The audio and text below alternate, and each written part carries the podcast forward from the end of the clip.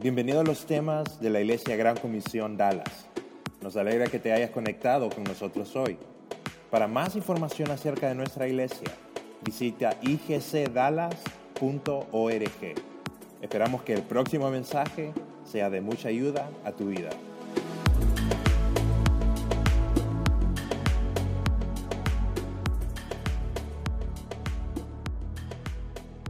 Así que felicidades a todas las madres que están aquí. Este, para ahorrarles el tiempo de espera en un restaurante, porque está bien largo hoy, entonces hoy tenemos una sorpresa para ustedes. Así de que no se vayan al terminar la reunión, quédense aquí, ¿verdad? A ver si me pueden encender la luz de, de aquí atrás, por favor. Gracias. Estamos eh, comenzando una serie. El fin de semana pasado, el pastor Héctor Pineda nos estuvo hablando eh, acerca de el primer tema de la serie del mes de mayo. Y la serie del mes de mayo se llama Unos con otros. Unos con otros. De eso vamos a estar hablando este mes. Y el fin de semana pasado, el pastor Héctor Pineda nos estuvo hablando de la amonestación, un tema bien interesante, un tema que a veces eh, puede ser un poquito incómodo, porque a veces es un poquito incómodo amonestar y también a veces es un poquito incómodo que nos amonesten, pero aprendimos que amonestar es equivalente a amar a alguien. Si tú amas a alguien, tú lo vas a amonestar. Y también si alguien te ama, te va a amonestar. Y hay formas correctas de cómo amonestar. Hay que hacerlo en amor, hay que hacerlo con mucha misericordia y hay que hacerlo con mucha verdad. Pero eso nos estuvo hablando el pastor Héctor el domingo pasado. Hoy vamos a continuar con la serie Unos con Otros. Y el tema general de la serie Unos con Otros es este. Tú necesitas a las personas que están a tu alrededor. En otras palabras, nos necesitamos unos a otros. Y estamos hablando en específico en un contexto de iglesia. Tú como persona necesitas a las otras personas que están aquí en la iglesia. ¿Por qué? Porque así nos diseñó Dios. Dios no nos diseñó para vivir una vida solitaria. Dios nos, diseñó para que nosotros nos estemos necesitando unos a otros. Y como nosotros tenemos que, nosotros nos necesitamos los unos a los otros, tenemos que aprender a llevarnos los unos con los otros. Porque, como ustedes saben, las relaciones interpersonales entre más grande el grupo de personas, a veces se vuelve un poquito menos complicado. Pero se han fijado que mientras el círculo es más cercano, más graves se vuelven los problemas con las personas a tu alrededor. ¿Te has fijado?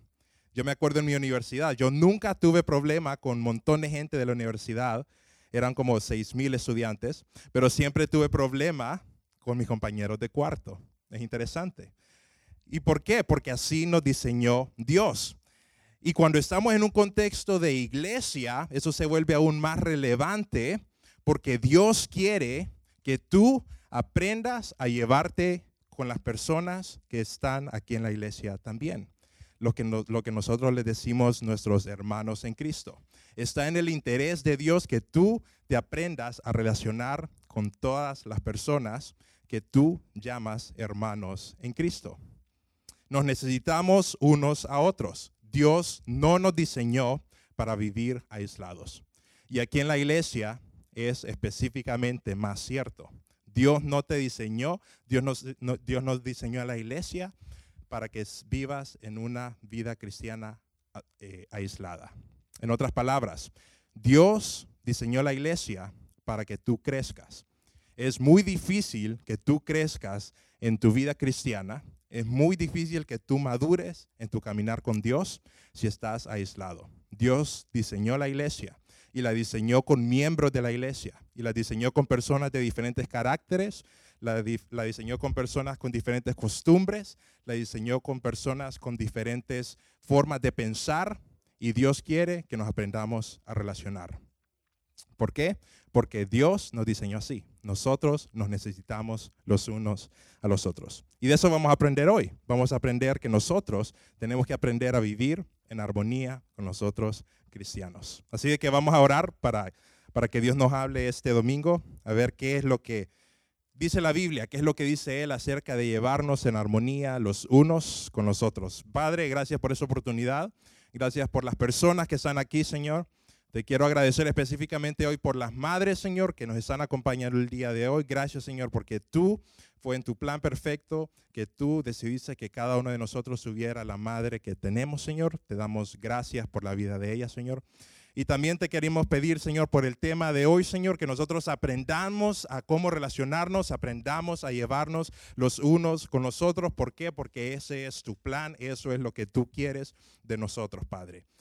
Háblanos, Señor, abre nuestro entendimiento, enséñanos algo que nosotros no sabíamos y específicamente danos, danos la fuerza para hacer los cambios que tenemos que hacer. En tu nombre oramos. Amén. Unos a otros. Nosotros no necesitamos unos a otros. Hay dos, hay dos eh, eh, puntos en específico por los cuales tú necesitas a otras personas a tu alrededor. Y creo que hoy nos vamos a enfocar en esos dos. El primero es que tú necesitas a las personas alrededor tuyo para amistad. Y es cierto, tú necesitas a las personas que están a tu alrededor para amistad. Una vida sin amigos es una vida muy triste. Una vida sin amigos es una vida eh, que a veces no tiene mucho sentido, no tiene mucha felicidad, no tiene mucho color. Los amigos, las personas que te estén acompañando, le dan un valor agregado a tu vida. Es interesante, hay estudios que se han hecho de el valor de la amistad de la vida de las personas. Hay un estudio que lo hizo la Universidad de Harvard hace mucho tiempo y habla que ellos han estado estudiando la vida de unas personas desde que nacieron después de la Segunda Guerra Mundial hasta el día de hoy, los que siguen vivos, y se han dado cuenta, interesantemente en ese estudio, que el factor más importante para determinar eh, la calidad de vida de esas personas era la calidad de las personas por las que ellos estaban rodeados. Interesante, nosotros para tener una buena calidad de vida necesitamos buenos amigos. Y también nosotros necesitamos a las personas a nuestro alrededor para vivir una vida con propósito. Es interesante, nos necesitamos unos a otros para propósito. Y por eso hay tantos clubes y por eso hay tantas eh, organizaciones de que son bien llamativas y la gente se une porque en ese grupo ellos encuentran un propósito. ¿Se han fijado? Hay, por ejemplo, eh, equipos de fútbol que la gente sigue y algunas personas encuentran propósito siendo parte de eso. Eh, están los partidos políticos, que muchas personas encuentran propósito en su vida uniéndose a un partido político. Y hay muchas organizaciones que uno se puede seguir y uno se puede unir. Y ya que está en un grupo de personas, uno siente que su vida tiene un poco de propósito. Es interesante cómo nos diseñó Dios, que en grupo, en unidos como personas, no solo encontramos amistades, sino que también encontramos un propósito. Y es interesante porque es como un equipo. Y cuando todo un equipo tiene un fin en mente, es un equipo. Cuando, cuando todo un equipo tiene un propósito definido, es un equipo exitoso, es una organización exitosa. Pero hay un problema con ser, con necesitarnos los unos a los otros. Y es un problema muy grande y es un problema que nadie de aquí se puede escapar y el problema es que somos humanos. El problema de estar en relación con otras personas es que somos humanos. Y lo que significa es que donde hay más de una persona, hay potencial de problemas. Si hay más de una persona además de tú, hay potencial de problemas. Me imagino que sabes eso si estás casado. ¿Te acuerdas cómo era tu vida de soltero? Y dice, yo no tenía problemas pero solo necesitas una persona en tu círculo para que existan problemas. ¿Por qué?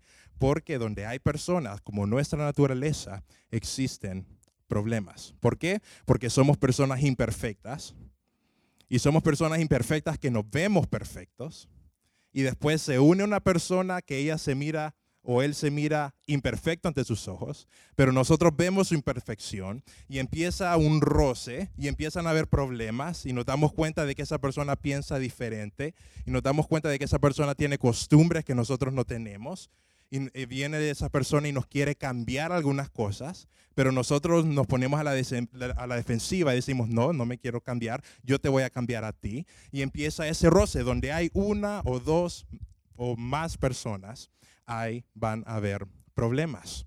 en mi universidad, mi esposa no está, está cuidando niños, ok, ustedes vieran en mi universidad, cada semestre, cada amiga que yo tuve tuvo un problema grande en su cuarto, sin excepción. Todas ellas tuvieron problemas con sus roommates. ¿Por qué? Porque es la naturaleza de las personas. Imagínate poner un montón de mujeres, un montón de muchachas de 18 a 22 años juntas, sin reglas y sin mucha madurez muchas veces. No es una receta para, no es una receta para, para una vida muy feliz muchas veces. Pero así es la naturaleza de las personas. Y así como hay problemas afuera, aquí en la iglesia no es la excepción. Tú vas a tener problemas con personas aquí en la iglesia. ¿Por qué? Porque es nuestra naturaleza. Si fuéramos perfectos, si fuéramos personas que no tuviéramos pecado, tú vendrías a la iglesia y no tendrías problemas con nadie porque todos aquí fuéramos perfectos. Pero la iglesia es un lugar lleno de personas imperfectas, lleno de personas con diferentes costumbres, lleno de personas con diferentes formas de pensar. Y cuando nos unimos, existen problemas. Cuando nos unimos, existen roces. Me quedó viendo mal, no me dijo hola, este, eh, vino vestido, vino tarde, que no sé qué, cómo es posible. Y mire, siempre van a haber algún tipo de problemas. Es inevitable en una iglesia. Y eso representa en parte un problema con Dios. Fíjense lo que dijo Jesús. Jesús estaba enseñándole a sus discípulos y les estaba enseñando, estaba empezando su ministerio y les dice una cosa que ellos jamás habían escuchado. Dice en Mateo 5:23, Jesucristo les habla a sus discípulos y les dice, les está diciendo, por tanto, si tú traes tu ofrenda al altar, y lo, que se está refiriendo es, los judíos tenían como costumbre traer una ofrenda al altar, llevarla al altar, y eso significaba que ellos con su ofrenda ya estaban bien con Dios, porque estaban llevando su sacrificio. Pero Jesucristo dice algo bien interesante, dice, por tanto, si tú traes tu ofrenda al altar, y ahí te, y ahí te acuerdas de que tu hermano tiene algo contra ti, deja ahí tu ofrenda delante del altar, ve y reconcíliate primero con tu hermano y después de eso vuelve y presenta tu ofrenda. No sé si ustedes captan lo que Jesús le está diciendo a, a, sus discípulos, pero les está diciendo, ustedes piensan que con llevar su ofrenda al altar, ustedes van a estar bien con Dios. Y es cierto. Pero hay otro elemento importante que ustedes no se tienen que olvidar. Y es que si yo llevo mi ofrenda a donde Dios, pero tengo un problema con alguien más, eso significa que yo todavía no estoy bien con Dios. Y para estar bien con Dios tengo que ir a arreglar el problema que tengo con esa persona. Y cuando arreglo el problema con esa persona, yo puedo entregar mi ofrenda y voy a estar bien con Dios. ¿Por qué? Porque a Jesucristo, a, a, Jesucristo y a Dios le interesa no solamente que nuestro corazón esté bien con Él, le interesa de igual forma que nuestro corazón esté bien con las personas a nuestro alrededor. Y cuando les dice eso, ellos no habían entendido eso. Eso es algo que ellos jamás habían escuchado. Porque ellos siempre habían escuchado, con tal yo llevo mi ofrenda al altar, y con tal yo hago este sacrificio a Dios, y con tal yo hago esta buena obra, yo estoy bien con Dios. Y Jesucristo se interviene en ese sistema y le dice, no, no, no, no, no, no es así. Ustedes pueden hacer todo lo que quieran. Pueden hacer todos los sacrificios que ustedes deseen. Ustedes pueden dar todas las ofrendas que ustedes piensen que pueden dar. Pero si tú no estás bien con alguien, tú no vas a poder estar bien con Dios. Y ellos eso era algo que ellos nunca habían escuchado.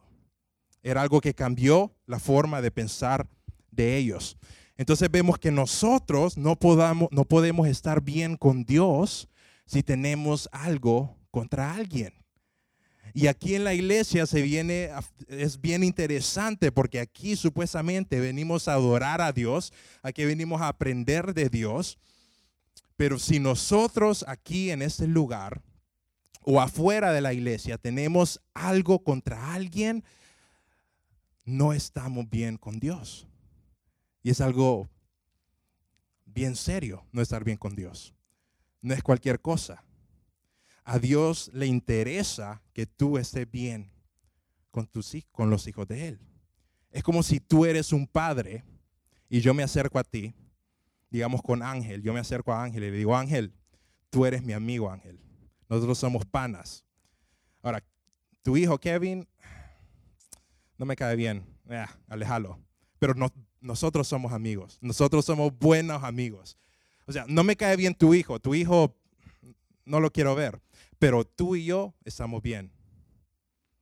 ¿Qué harías tú como padre si alguien te dice eso? Si alguien te dice, yo soy, yo quiero estar bien con vos, pero tu, tu hijo no me cae bien, no, no, lo, no lo acepto, no lo soporto. ¿Está bien esa persona contigo o no está bien esa persona contigo? No está bien esa persona contigo. Y eso es lo que Dios, lo que Jesús estaba enseñando en ese momento. O sea que tú le puedes cantar a Dios, tú puedes eh, darle tu tiempo a Dios, Tú puedes decir y hasta cierta forma autoengañarte y decirte yo amo a Dios, pero Dios lo que te quiere decir es, ok, me amas, está bien, pero amas a esas personas alrededor tuyo o no. Porque si tienes algo contra alguien aquí, tú y yo, nuestra relación todavía no está bien. Y es algo serio. Por eso es bien importante que nosotros nos aprendamos a relacionar y a estar en armonía con estas personas que están a nuestro alrededor. Y más allá de tener una buena relación con Dios, específicamente aquí en la iglesia, Dios dejó a la iglesia como su representante aquí en la tierra. Dios dejó a la iglesia como su único embajador aquí en la tierra. ¿Qué significa eso? Significa de que el mundo afuera, si quiere conocer a Dios, nosotros somos los encargados de mostrarle a las personas cómo es Dios.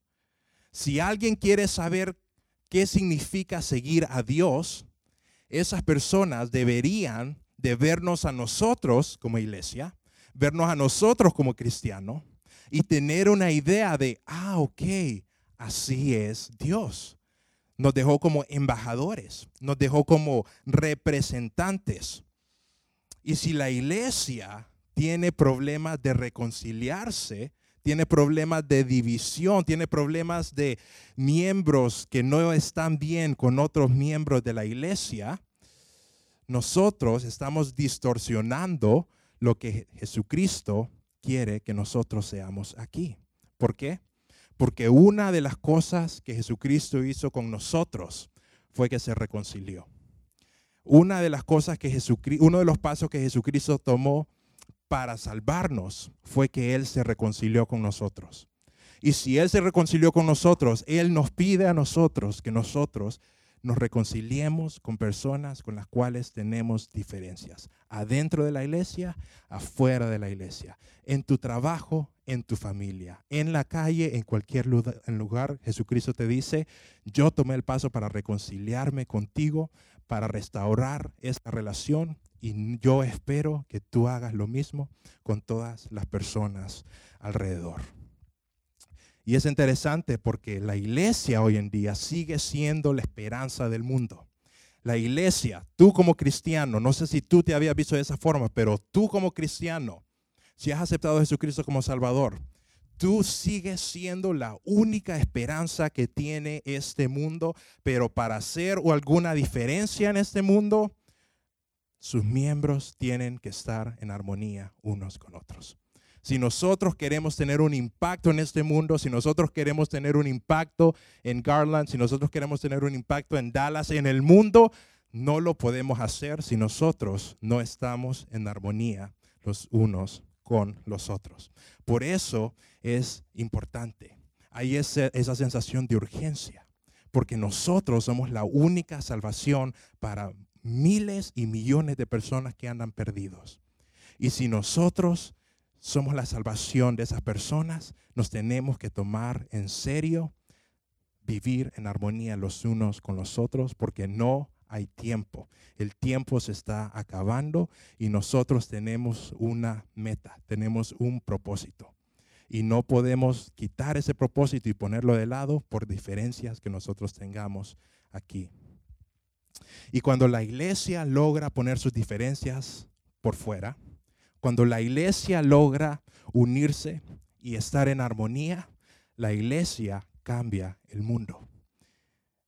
Y eso es lo que ha hecho la iglesia, eso es lo que hizo la iglesia primitiva.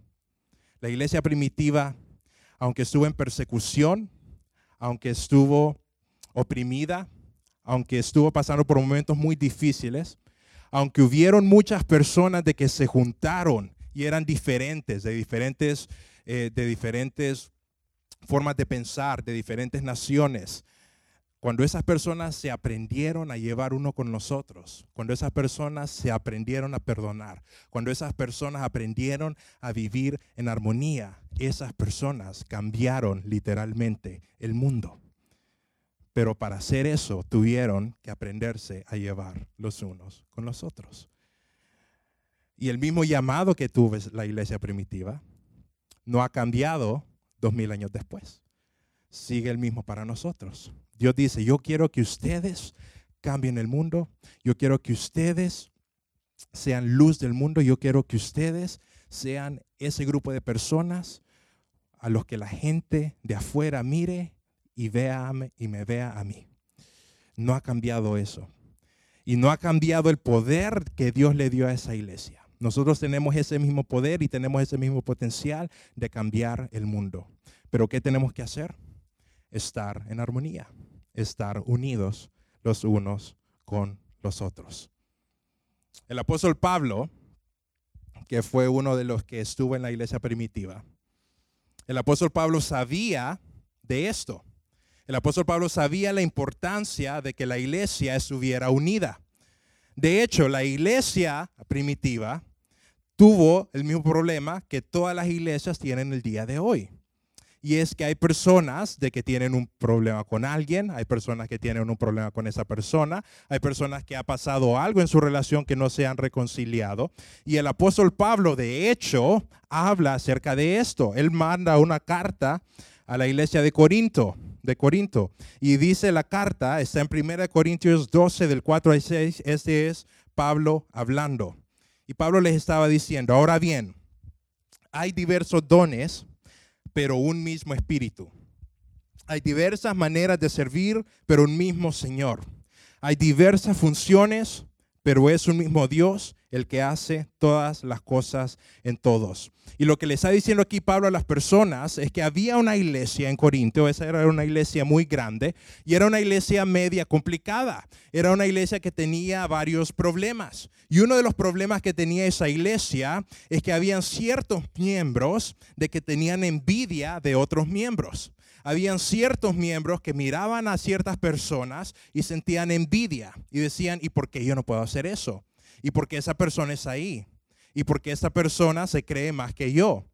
Y esta, ese tipo de personas lo que estaban causando en esa iglesia era algún tipo de división, porque había, se estaban levantando celos, se estaba levantando envidia, se estaba levantando chisme. Y Pablo lo que les llega a decir es esto. Ahora bien, hay diversos dones, pero un mismo espíritu. Lo que le está diciendo, hay diversidad en la iglesia, hay diferentes tipos de personas en la iglesia, hay diferentes funciones en la iglesia, pero todos estamos unificados con un mismo espíritu. Hay diferentes, hay diversas maneras de servir, pero un mismo Señor. Hay diversas funciones. Todos tienen una función diferente en la iglesia pero todos tenemos un mismo Dios. Y eso le dice Pablo para que la gente diga, yo, no importa cuál sea mi papel aquí en la iglesia, yo soy parte de algo más grande y no estoy actuando como un individuo. De hecho, estoy, estoy actuando, soy parte de algo más grande, soy parte de un cuerpo. Y más adelante, en este capítulo, en 1 Corintios 12:12, Pablo hace una comparación extremadamente inteligente, extremadamente avanzada en su tiempo. Y eso es lo que dice. De hecho, aunque el cuerpo es uno solo, y se pone a hablar de un cuerpo físico, aunque un cuerpo es mucho solo, tiene muchos miembros y todos los miembros, no obstante de ser muchos, forman un solo cuerpo.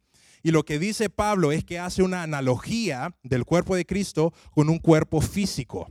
Y le dice, tu cuerpo tiene muchas partes. Tu cuerpo tiene manos, tu cuerpo tiene pies, hay partes de tu cuerpo que son grandes como una cabeza, hay cuerpos de tu parte, hay eh, partes de tu cuerpo que son más pequeños como una uña, pero para que el cuerpo en sí esté funcionando, todos tienen que estar trabajando en armonía. Todos tienen que estar trabajando en armonía. Y lo que está diciendo aquí es, no importa si hay una parte del cuerpo que es muy pequeña, por muy pequeña que sea una parte de tu cuerpo, si no funciona bien, te va a causar gran dolor. Yo me puse a pensar cuál podría ser un buen ejemplo. Y es un poco morboso, pero es el único que se me ocurrió. Y es una uña encarnada. Yo nunca he tenido, gracias a Dios, pero he tenido amigos que se han tenido uñas encarnadas. Y si se ponen a pensar, una uña encarnada es un poquito de uña que se mete en un poquito de carne. Eso es una uña encarnada. Si se ponen a pensar, una uña encarnada es un poquito de uña que se desvía de su función natural y se mete en un lugar pequeño donde no debería de estar. Y aunque parezca algo pequeño, y la uña diga, yo solo soy una uña del pie. O sea, soy innecesaria, ¿verdad? Y me cortan cada dos semanas, así de que ni, modo, ¿verdad? Soy bien inútil. Pero si una uña no cumple su función adecuada, sufre todo el cuerpo. Si una uña se sale de su lugar, se afecta todo el cuerpo. Y se afecta a tal manera que puede llegar a haber infección y puede parar a un hombre completamente de trabajar. Hay un programa que se llama el The Toe Bro y lo vi por accidente una vez. Y es un hombre, un doctor, que tiene un programa de televisión y él es doctor de uñas. No sé si ese es el término correcto. Pero es interesante que llegan pacientes, llegan hombres grandes, fuertes, aparentemente saludables, que no pueden ir a trabajar porque tienen una uña encarnada. Hay hombres grandes que no le pueden proveer a su familia porque tienen una uña encarnada. No pueden jugar con sus hijos porque tienen una uña encarnada. No hay parte del cuerpo no importa cuán pequeña sea, que si está fuera de su lugar y no está en armonía con todo el cuerpo, daña toda la funcionalidad del cuerpo. Y eso es lo que le está diciendo Pablo. Le está diciendo, aunque el cuerpo tiene muchos miembros, y algunos miembros son más visibles, algunos miembros son menos visibles, algunos miembros aparentemente son más importantes, algunos miembros aparentemente no importan tanto. Para que el cuerpo en sí funcione, todos tienen que trabajar en armonía. Todos tienen que estar en armonía. Están los, mi esposa es una enfermera y ella me, me cuenta a veces de casos que ella ve en el hospital. Y me contó la vez pasada de una muchacha que perdió la vista y le hicieron tratamientos para ver por qué ella había perdido su vista. Y llegaron a la conclusión de que ella tenía una enfermedad autoinmune. Y una enfermedad autoinmune es una enfermedad en la que el cuerpo se empieza a atacar a sí mismo. Es interesante. Y hay muchas enfermedades autoinmunes. Pero esta enfermedad a esta muchacha aunque eran pequeños glóbulos blancos que estaban atacando lo que no debían atacar, le causó a ella perder la vista. El cuerpo se estaba atacando a sí mismo. Y cuando el cuerpo se ataca a sí mismo, todo el cuerpo se considera un cuerpo afectado. Y Pablo les está diciendo aquí, ustedes, todos, todos los que estamos aquí, formamos parte del cuerpo de la iglesia. No importa tu función, no importa lo que tú te consideres, todos aquí formamos parte de un cuerpo, de una familia. Y así como el cuerpo, cuando tiene conflicto entre sí, se considera un cuerpo enfermo y se considera un cuerpo que necesita tratamiento, igual aquí en la iglesia, si los miembros del mismo cuerpo tienen un problema unos con otros, la iglesia no va a ser luz del mundo. La iglesia no va a alcanzar su potencial. La única forma en la que la iglesia sea una iglesia que cambie una sociedad, que cambie el mundo, es un cuerpo donde todos sus miembros estén cuidándose y estén bien unos con otros. Nuestra diversidad aquí en la iglesia es nuestra fortaleza. Y solo toma una pequeña parte del cuerpo no estar en armonía para afectarnos a todos. Solo toma una pequeña parte, no importa cuán pequeña que sea, para afectar el resultado que Dios quiere que nosotros estemos teniendo. Por eso es importante que estemos en armonía. Es de vida o muerte para las personas afuera. Así, es de vida o muerte para las personas que están afuera. Entonces yo quiero darte tres puntos, tres cosas que tienes que hacer hoy para estar en armonía con las personas aquí de la iglesia, con las personas afuera de la iglesia, con las personas en tu familia, con las personas en tu trabajo. Y el primer, la primera cosa que quiero que tú hagas hoy para estar en armonía es no esperar en perdonar. No esperar para perdonar. Decide tú como persona, decide perdonar el día de hoy. Si tú, si tú eres alguien que alguien te ha hecho algo, si tú eres alguien que alguien te ha afectado, si alguien te dijo algo, si alguien te hizo algo, te quiero decir que si tú no lo has perdonado, tú estás cargando una carga que no tienes que cargar. Tú estás cargando una carga que te está debilitando como persona.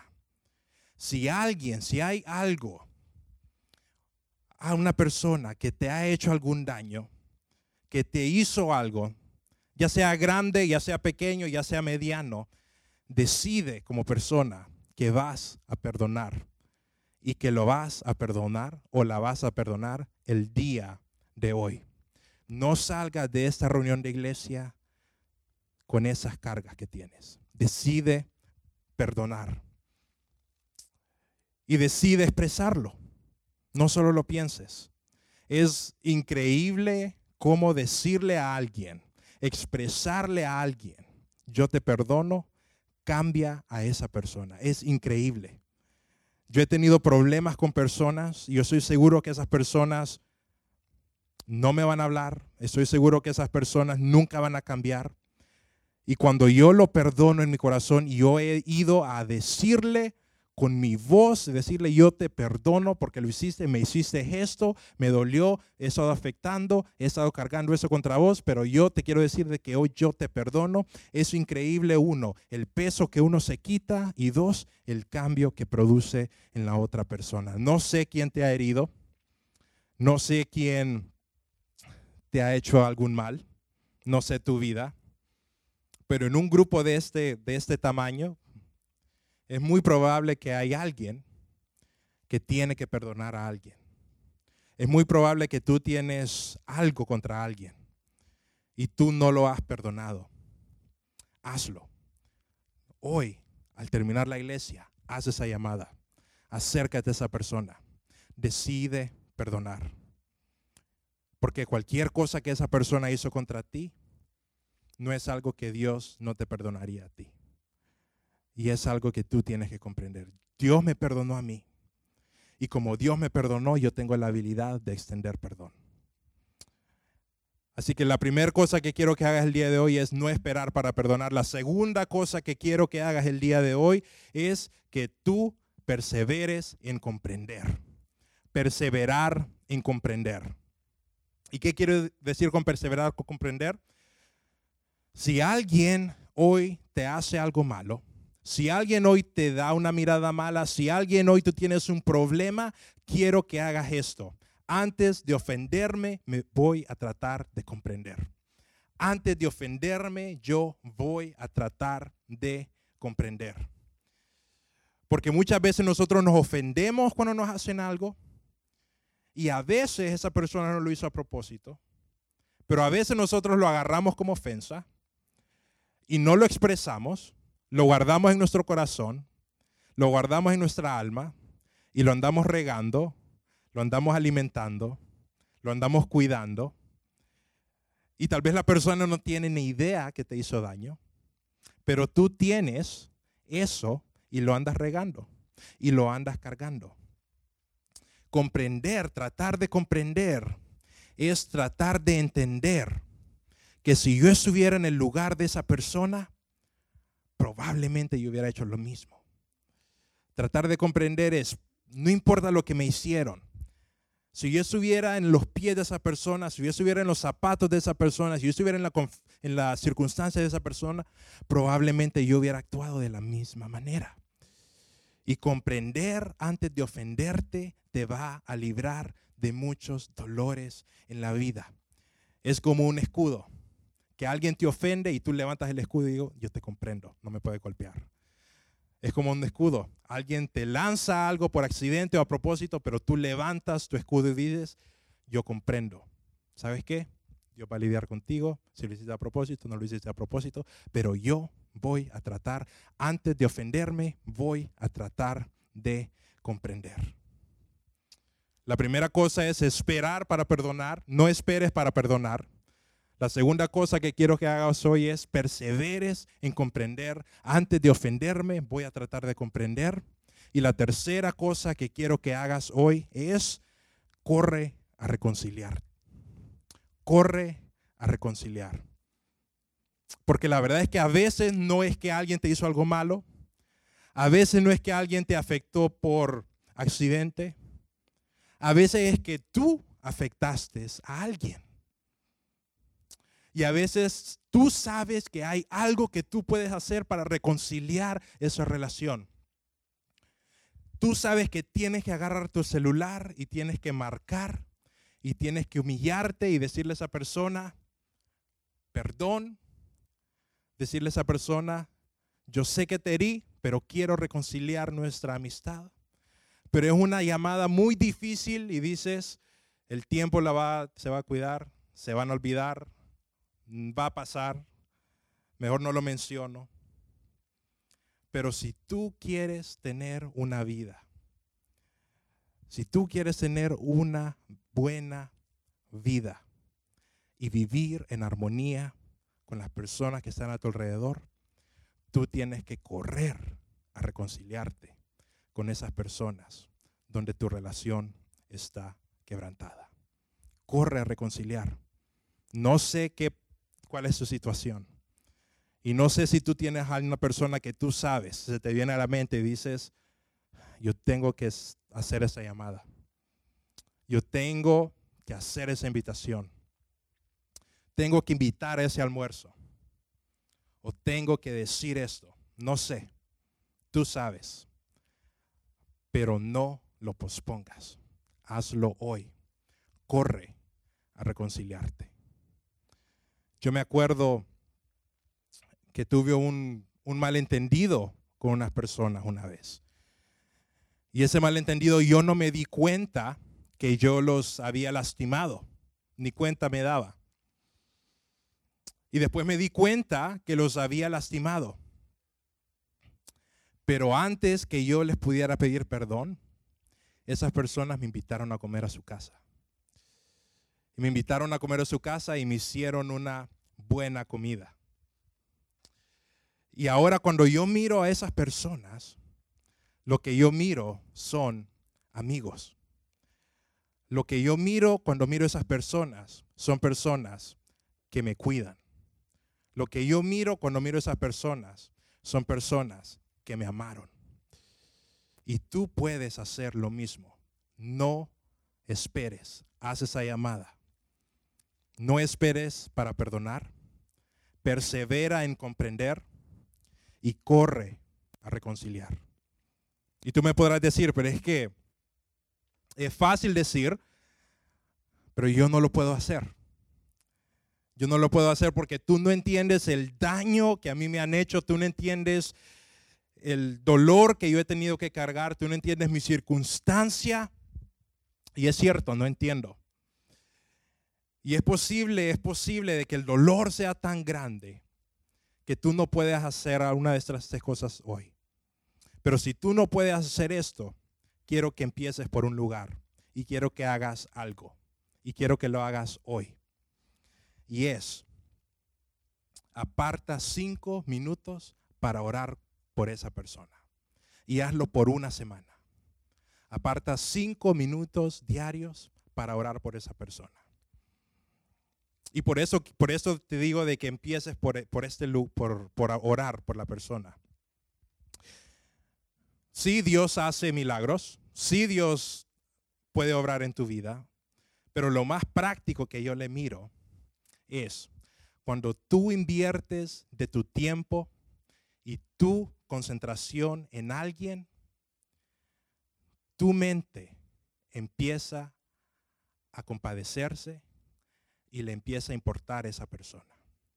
Si tú inviertes de tu tiempo en algo, si tú inviertes de tus fuerzas en algo, si tú inviertes de tu concentración en algo, tu mente empieza a cambiar.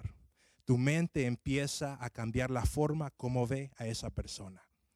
Entonces es cierto, puede que alguien te hizo algo que ahorita sientes que no lo puedes perdonar, pero la verdad es que sí lo puedes perdonar, solo es que no ha llegado ahí. Y la forma de llegar ahí es cambiar tu forma de pensar de esa persona. Y si tú apartas cinco minutos de tu día para orar, no sé si tú has orado por cinco minutos, pero se siente como una hora. Al menos para mí, no sé si es que no soy espiritual. Pero orar por cinco minutos yo siento de que es bastante tiempo. La verdad no lo es, pero se siente. Y requiere bastante concentración y requiere bastante esfuerzo y requiere bastante intimidad, requiere bastante de uno pensar y desearle el bien a alguien por cinco minutos.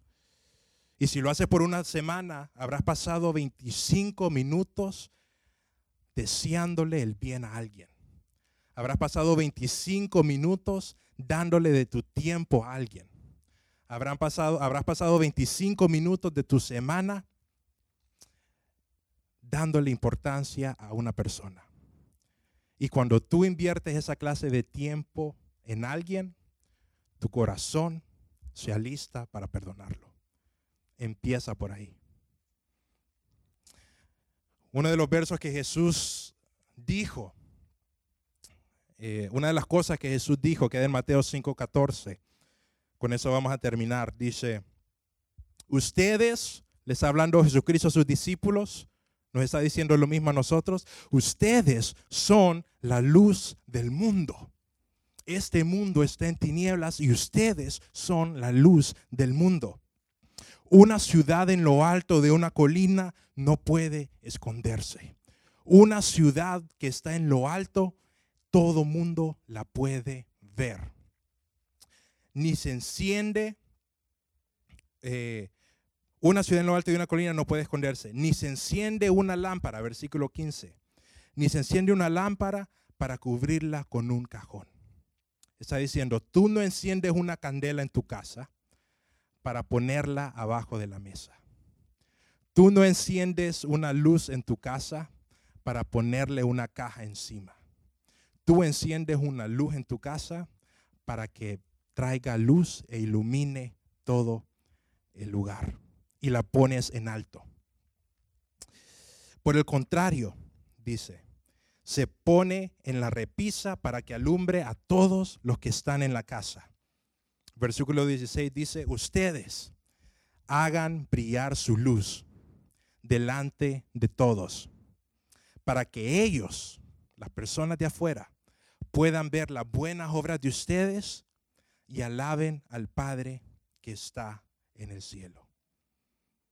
Lo que está diciendo es, ustedes son luz y tú no enciendes una luz para ponerle una caja encima. Tú enciendes una luz para que brille. Tú enciendes una luz para que ilumine. Y si tú eres luz y tienes problemas con otras personas y no has reconciliado esa relación, lo que estás haciendo es ponerte una caja encima y no estás dejando tu luz brillar. Quítate la caja, perdona, reconcíliate y así vas a ser luz. Y tus vecinos te van a ver y dicen, hay algo diferente de esa persona. ¿Qué será? Las personas que te hieren te van a ver y van a decir, esa persona yo la herí y me perdonó porque es diferente. ¿Qué es lo que esa persona tiene en la mente? ¿Qué es la persona que lo que esa persona tiene en tu corazón? Si tú perdonas a tu esposo, te hizo algo malo, o tu esposa, y tú le muestras el bien, le haces algo bueno, esa persona se pregunta, ¿qué es lo que mi esposa tiene en el corazón? No es normal, me perdonó, tiene compasión de mí. ¿Sabe qué se llama eso? Ser una luz, mostrar tu luz, no la opaques. Para terminar, quédate con este pensamiento. En armonía, tu vida brilla. En armonía, tu vida brilla. Haz esa llamada. Perdona a esa persona. Aprende a comprender. Y tu vida va a brillar. Y la iglesia va a cambiar. El mundo como ya lo hizo una vez. Vamos a orar. Nos vamos a poner de pie para orar. Y quiero que, mientras apagamos la luz, quiero de que tú pienses, tú pienses en alguien que te hizo daño. O si no tienes alguien que te hizo daño, quiero que pienses en alguien a quien tú le has hecho daño y decidas, yo no voy a dejar que llegue la noche y amanezca y empiece mi semana sin yo haber reconciliado esta relación. Yo no voy a dejar de que pase este día sin que yo haga esa llamada. Yo no voy a dejar que pase este día sin que yo invite a esa persona. Yo no voy a dejar que pase este día sin que yo perdone. ¿Por qué? porque tú nos perdonaste. Gracias Padre por ese perdón. Gracias porque estando lejos de ti, Señor, ofendiéndote, siendo malos hijos, hiriéndote, tú tomaste ese primer paso para reconciliarte con nosotros. Tú tomaste ese primer paso para estar en armonía y tú quieres que nosotros hagamos lo mismo con todos los que estamos a nuestro alrededor. No sé cuál es la situación de todos los que estamos aquí, Padre, pero eso sí sé, en algún momento todos fuimos heridos o vamos a ser heridos. En algún momento nos herimos a alguien o vamos a herir a alguien. En algún momento vamos a tener una relación que tú quieres que esté bien y se va a romper. Pero tú, Señor, tú nos diste el ejemplo de cómo restaurar las relaciones. Tú nos diste el ejemplo de cómo amar aún cuando yo no fui amado. Tú nos diste el ejemplo de cómo estar en armonía. Te quiero dar 10 segundos solo para que entre tú y Dios pienses, ¿hay alguien aquí en la iglesia, en mi familia, en mi trabajo, hay alguien con, la que, con el que yo no estoy bien. Hay alguien con el que yo necesito perdonar, hay alguien que, con quien yo necesito reconciliarme. Te quiero dar 10 segundos para que tú, entre tú y Dios, decidas perdonar y tomes la decisión de reconciliarte con esa persona.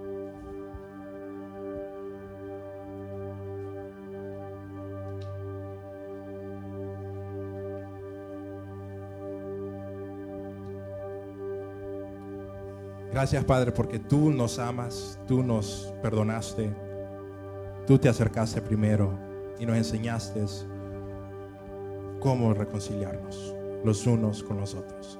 Danos la fuerza, Padre, para que no pase un día más sin que nosotros, como tus hijos, estemos en paz los unos con los otros.